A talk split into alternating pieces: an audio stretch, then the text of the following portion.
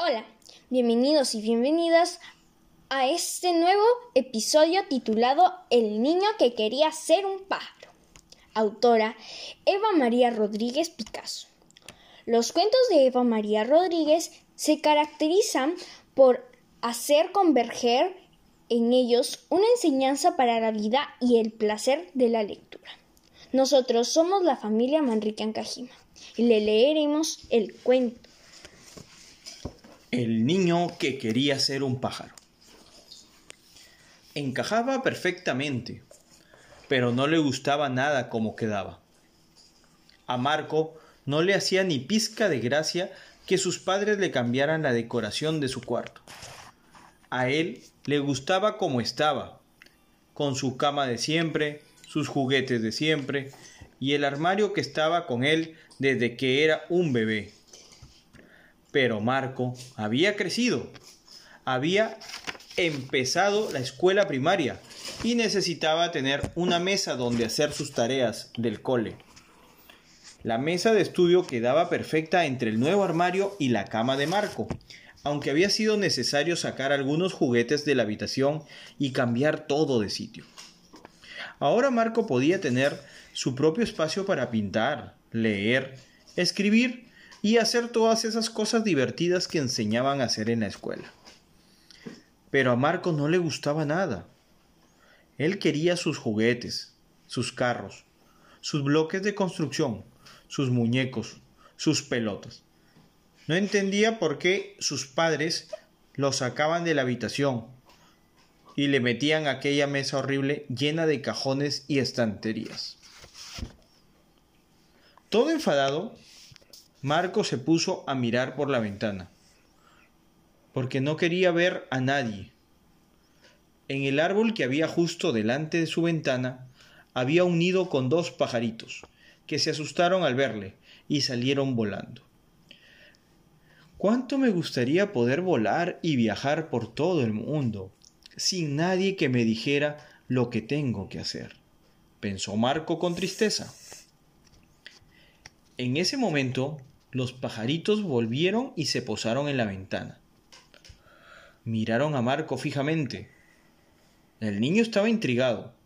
¿Por qué le mirarían así aquellos pajaritos? Hemos oído tus pensamientos, empezaron a decir. Somos los pájaros de la suerte y, como te vemos tan triste, vamos a concederte un deseo. ¿De verdad? dijo Marco sorprendido. ¿Puedo pedir lo que quiera? Claro, dijeron los pajaritos. ¿Qué te gustaría? Me gustaría saber lo que se siente volando libre y haciendo lo que yo quiera, contestó el niño. De acuerdo, pero recuerda, insistieron los pájaros, tu deseo se hará realidad solo durante una hora. Después todo volverá a ser como siempre.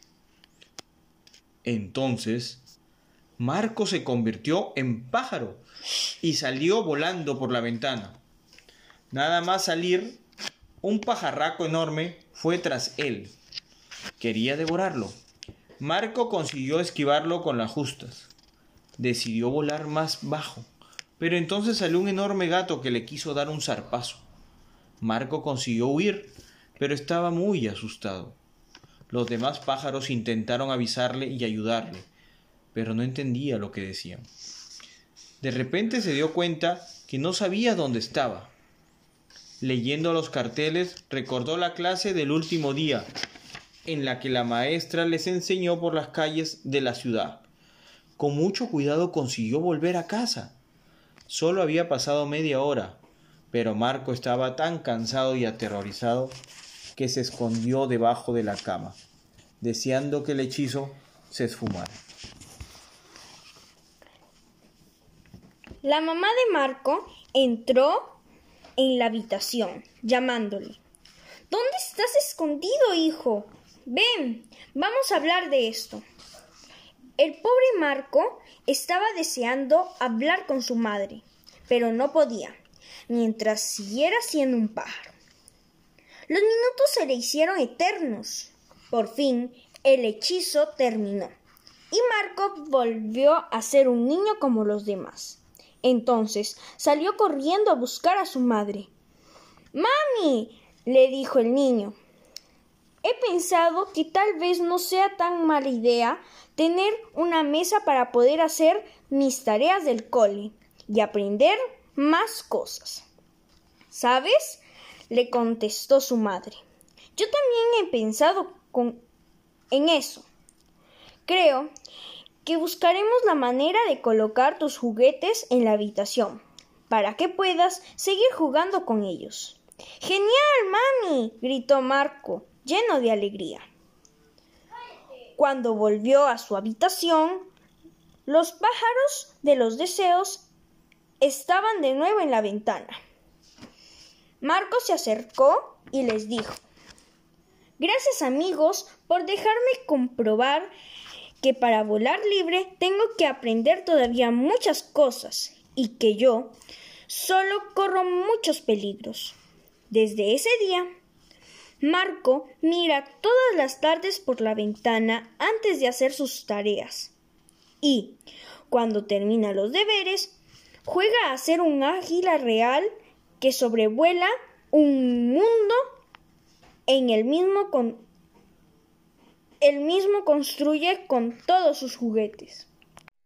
Este cuento enseña a los niños a que deben confiar en sus padres, en las decisiones que ellos toman, porque siempre lo hacen pensando en su bien. Por ejemplo, Marco no logra comprender al principio por qué sus padres toman la decisión de cambiar su habitación y se enfada mucho con ellos, pero cuando realmente lo entiende se da cuenta de que tenía razón al hacerlo. Por otro lado, el cuento enseña a los más pequeños a que no deben tener prisa por crecer, deben ser pacientes y seguir las indicaciones de sus padres mientras sean pequeños. Ya tendrán tiempo de convertirse en adultos y, como dice el propio cuento, volar libres. Muchas gracias por su atención.